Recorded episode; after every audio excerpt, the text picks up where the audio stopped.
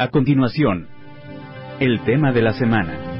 Estamos de regreso en el puente, ya estamos en el tema de la semana que es la COVID-19.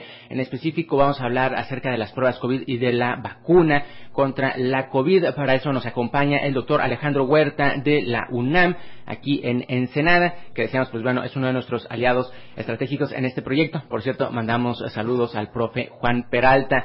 Eh, doctor, eh, primeramente, eh, si nos pudiera dar un pequeño contexto de qué se hizo por parte de la UNAM con respecto a las pruebas COVID durante este año y medio de pandemia. Claro que sí, muchas gracias por la invitación. desde antes de, cuando ya venía la pandemia y iba a pegar aquí en México, en la UNAM, en todos los campos de, campus de, la UNAM distribuidos en todo el país, eh, nos preparamos para apoyar al sector eh, salud. ¿Y cómo lo hicimos? Pues eh, nos entrenamos para llevar a cabo, estandarizar las técnicas, sobre todo de PCR tiempo real, que es la, la, prueba más fina, más, más sensible que, que, existe para detectar el virus en una persona. Cuando inició la, pandemia acá en Ensenada, nosotros nos dimos a la tarea, junto con nuestras instituciones hermanas, el CICES y la UABC, de auxiliar al sector eh, salud de, la entidad, haciendo las pruebas de diagnóstico COVID por PCR tiempo real. A la fecha llevamos más de 15.000 pruebas eh, realizadas. Eh, cabe mencionar que, estas pruebas las hacemos personal, investigadores de la UNAM, y, de las otras instituciones y que lo hacemos de manera voluntaria, ¿no? que es eh, un compromiso que tenemos social, que la universidad siempre ha estado eh, apoyando a, la sociedad y en este caso no es la excepción. Eh, aún ahora continuamos haciendo pruebas, obviamente ya bajó el, número de pruebas de manera muy importante, pero continuamos haciendo el diagnóstico pues para tener una idea muy clara de lo que está sucediendo a nivel local, tanto en Ensenada como en el Estado, ¿no? ¿Cómo funcionan estas pruebas y cuál es la diferencia entre unas y otras, no? Porque, pues bueno, eh, todavía todavía quedan ese tipo de dudas a pesar de, tanto que, pues, se ha abordado el tema. Así es. Eh, hay pruebas que se denominan rápidas y la prueba de PCR tiempo real. En las rápidas podemos distinguir dos principalmente, la de la prueba de antígenos y la prueba de anticuerpos. La primera, la de antígenos, detecta la presencia del virus en el organismo. Y la segunda no detecta eh, eh, el virus en el organismo, sino que detecta los anticuerpos que se generaron contra el, SARS-CoV-2, que es el que produce la COVID-19. Eh, entonces, la, prueba de, anticuerpos nos va a decir que la persona ya estuvo en contacto o incluso estuvo infectada o se enfermó de, de COVID-19, mientras que la de antígenos nos va a decir si en ese momento que se realizó la prueba el virus está en su cuerpo. La gran diferencia entre estas pruebas rápidas y la de PCR tiempo real es la sensibilidad. La de PCR tiempo real detecta prácticamente unas cuantas eh, partículas virales porque es altamente sensible y no hay lugar a dudas. Si, si una persona sale positiva con la prueba eh, de PCR tiempo real, no hay duda de que está infectada con el virus. Ahora, eh, ¿cómo o, qué equipo se ocupa para realizar estas, digamos, análisis o de, estas pruebas? Sí, eh, estas pruebas se realizan, ah, ya que se tomó la, muestra, eh, que normalmente es en el exterior o en, o en algún recinto bastante bien aireado, se llevan estas muestras a un laboratorio de bioseguridad nivel, 1, nivel 2. Ahí se extrae el material genético del virus, en este caso RNA, que viene mezclado con el, con el material genético del, humano. ¿no? Y se utiliza un equipo especializado que se llama termociclador, donde se realiza la prueba de detección eh, eh, consiste rápidamente en amplificar miles de veces un fragmento de información genética del virus para poder detectarlo y así tener la certeza de que la persona está o no infectada. Eh, es un equipo especializado, pues son, son caros esos equipos, la prueba es muy cara en comparación con las pruebas rápidas, sin embargo, pues nos da una alta certeza en su resultado. no hay muchos laboratorios que hagan ese tipo de pruebas aquí en el estado, ¿no? De hecho, por eso también se les pidió el apoyo porque se ocupaban o se necesitaban más laboratorios que hicieran esos estudios.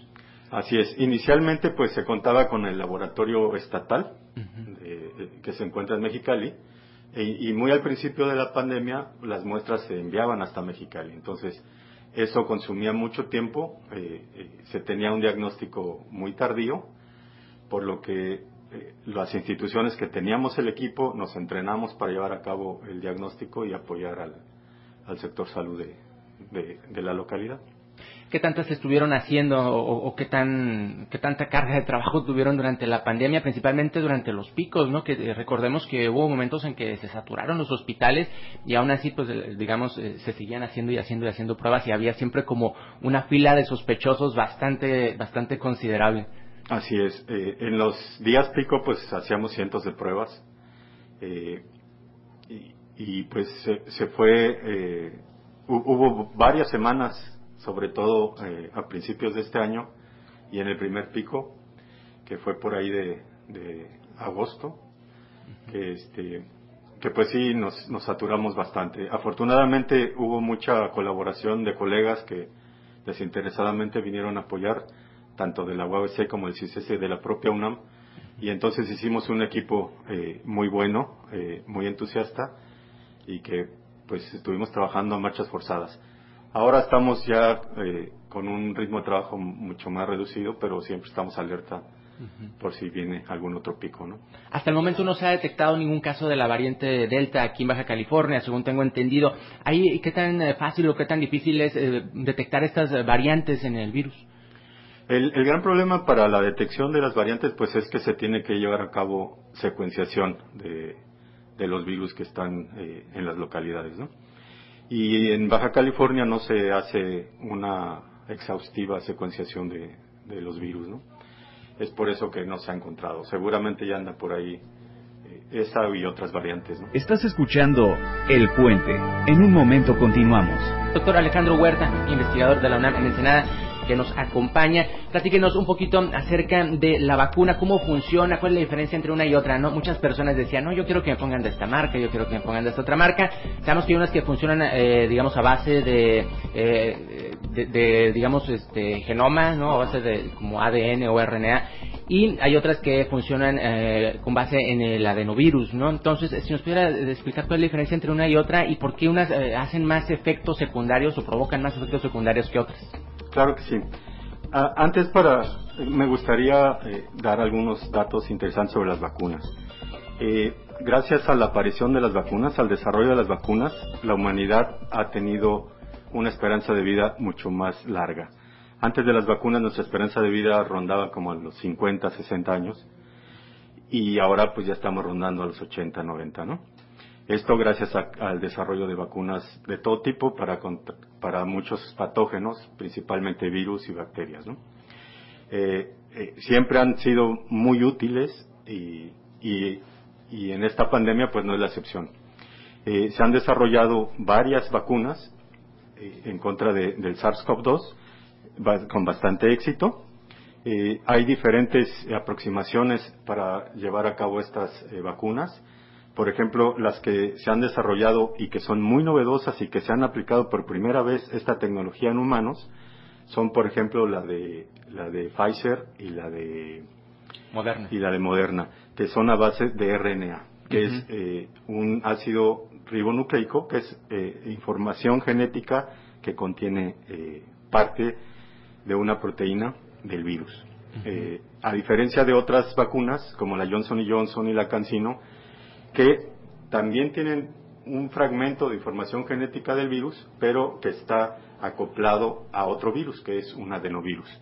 Este adenovirus, pues simplemente es como un transporte de esta información genética para que las células de nuestro organismo produzcan la proteína, en este caso la proteína espiga o spike, y la presenten hacia el sistema inmune eh, del organismo para generar esta respuesta inmune que, nos, que a la larga nos va a proteger contra el virus completo, ¿no?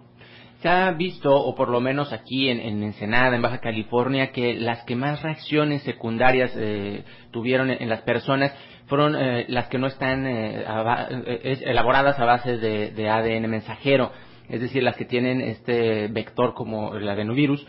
¿Tiene que ver con eso o, es mera coincidencia?